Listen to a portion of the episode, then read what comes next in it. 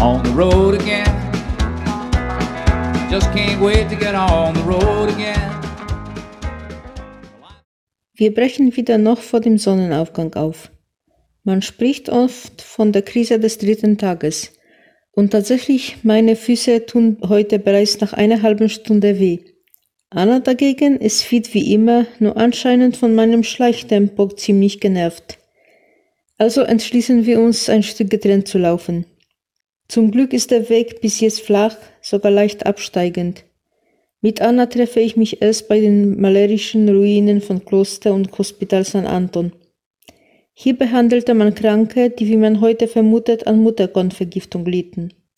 Die gotischen Bögen, die nun etwas sinnlos über den Weg ragen, strahlen ein gewisses Sakrum aus und wir gehen das letzte Stück nach Castro Harris gemeinsam und beten laut den Rosenkranz dabei. In einer kleinen Bar gleich neben der Kirche gönnen wir uns wieder einen großen Milchkaffee und ein Stück Kuchen, bevor wir weitergehen. Noch bevor ich die Stadt verlasse, treffe ich auf einen alten Mann, der stehen bleibt, meine rechte Hand mit seinen Händen umfasst, umfasst und mich segnet. Der schwerste Teil der heutigen Tagesetappe liegt noch vor uns. Ein Aufstieg auf den Meseta-Pass. Er ist anstrengend, aber erstaunlicherweise tun meine Füße hier weniger weh. Zumindest solange es bergauf geht. Und es geht steil bergauf. 150 Höhenmeter. Oben gibt es eine kleine Hütte oder besser gesagt einen Unterstand, aber leider keinen Brunnen und meine Gedanken kreisen mittlerweile zwanghaft um kalte Getränke. Außer dem kleinen Dach gibt es hier weit und breit keinen Schatten und es hilft nichts. Wir müssen einfach weiter zwischen den endlosen Feldern. Irgendwann geht es wieder genauso steil bergab und anschließend wieder flach. Der Name Meseta kommt ja nicht ohne Grund von dem Wort Messer, Tisch.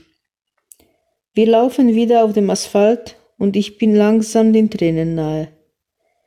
Als kurz von der berühmten Brücke Puente Fitero ein kleines Pilgerherberge auftaucht, Ermita de San Nicolas, steht meine Entscheidung fest. Ich gehe keinen einzigen Schritt weiter. Der Hospitalero auf der Bank versorgt gerade die Blasen eines jungen Pilgers.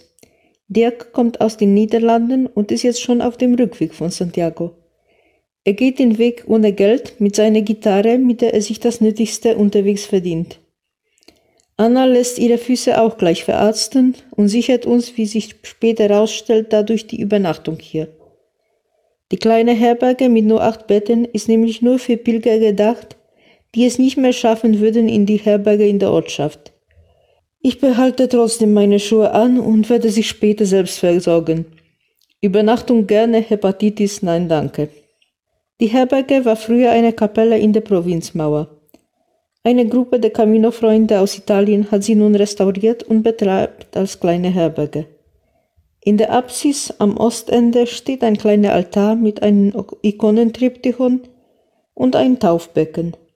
Ansonsten gibt es eine kleine Küchenzeile, einen langen Tisch, vier Stockbetten und auf der Empore Matratzen für die Hospitaleros.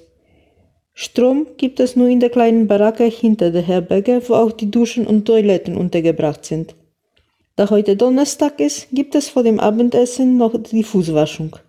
Alle Pilger werden gebeten, sich in der Apsis zu setzen. Die drei Hospitaleros, die hier derzeit Dienst tun, kommen in braunen Mäntel mit angenähten Jakobsmuscheln. Sie knien sich nacheinander vor jedem Pilger, beten ein Segensgebet und waschen dem Pilger die Füße, wie Jesus beim letzten Abendmahl den Aposteln getan hat. Anschließend werden wir zum Tisch gebeten. Das Abendessen ist auch von den Hospitaleros vorbereitet worden. Es gibt Nudeln, Salat, Brot, Wein und Obst als Nachspeise. Jeder erzählt ein wenig von sich selbst und von den Erlebnissen auf dem Jakobsweg. Der ältere Hospitalero spricht leider kein Englisch, also versuche ich mal ein bisschen Italienisch aufzufrischen und es klappt erstaunlicherweise gut. In der Nacht ist es in den alten Mauern ziemlich kalt und ich ziehe mein Fließ-T-Shirt über mein Pyjama drüber, da mein selbstgenähter Gewichtssparschlafsack etwas zu kurz ist, um mich bis zum Hals darin einzubuddeln. Zwei Gesten prägen den heutigen Tag, der Segen und die Fußwaschung. Ich staune immer wieder, wie oft heutzutage geflucht wird. Dabei meine ich nicht einfach nur die Schimpfwörter. sondern wie oft in Filmen und im täglichen Leben der eine den anderen wörtlich zum Teufel schickt. Solche Sprüche sind uns fast alltäglich geworden und die meisten überlegen nicht, was sie da eigentlich sagen. Vermutlich meinen sie es auch nicht so. Den Bösen kümmert es aber wenig, ob wir das nun wirklich so wörtlich und genau gemeint haben. Gerufen kommt er gerne, viel lieber als es uns lieb ist, und nützt gerne jede Möglichkeit, die wir ihm zugestehen, uns selbst oder anderen zu schaden. Sollten wir nicht stattdessen Gottes Hilfe aufrufen? Segnet eure Verfolger, segnet sie, verflucht sie nicht, schreibt Paulus an die Christin in Rom.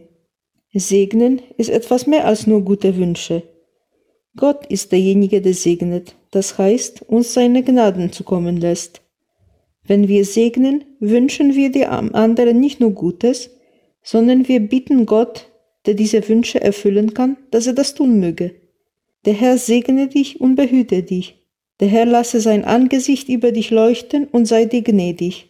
Der Herr wende sein Angesicht dir zu und schenke dir Frieden.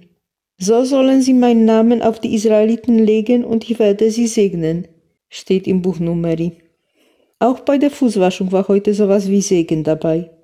Die Hospitaleros beteten für jeden von uns, dass Gott und der heilige Jakobus uns auf unserem Pilgerweg begleiten. Die Fußwaschung an sich ist ein Ausdruck der Demut und der Nächstenliebe. Mich erinnert dieser Moment aber noch an einen Vers aus dem Buch Jesaja, den ich hier wörtlich aus dem Latein übersetzen möchte. Quam pulchri super montes pedes annunciantis, predicantis pacem annunciantis bonum, predicantis salutem, dicentis Sion regnavit Deus tuus. Wie lieblich sie sind auf den Bergen die Füße des Boten, der Frieden verkündigt, der gute Nachricht bringt, der das Heil verkündigt, der zu Zion sagt, dein Gott regiert. Der Pilger, indem er durch sein Pilgern sein Glauben zum Ausdruck bringt, verkündet gewissermaßen die frohe Botschaft. Seine Schritte erzählen, Gott ist mächtig, Gott hilft, er ist es wert, für ihn etwas Mühe auf sich zu nehmen. Er erhört unser beharrliches Flehen. Oder ich bin ein Sünder und, muss meine Missetaten sühnen. Aber Gott ist barmherzig, schaut auf meinen guten Willen, auf meine Mühe und wird mir vergeben. Und die Menschen, die selbst nicht die Pilgerreise auf sich nehmen konnten, versuchten oft trotzdem daran Anteil zu haben, indem sie die, die Pilger ver- und gepflegt haben. Dahinter verbirgt sich neben den Barmherzigkeitswerken, die Jesus uns auferlegt hat, auch der Glaube an die Gemeinschaft der Heiligen, an unsere tiefe Verbundenheit in Christus, daran, dass die guten Taten eines von den Gliedern des mystischen Leibes Christi auch den anderen zugutekommen. So spinnen sich meine Gedanken immer weiter, während ich versuche, in dem etwas zu kalten Raum einzuschlafen. Letztendlich siegt zum Glück die Müdigkeit.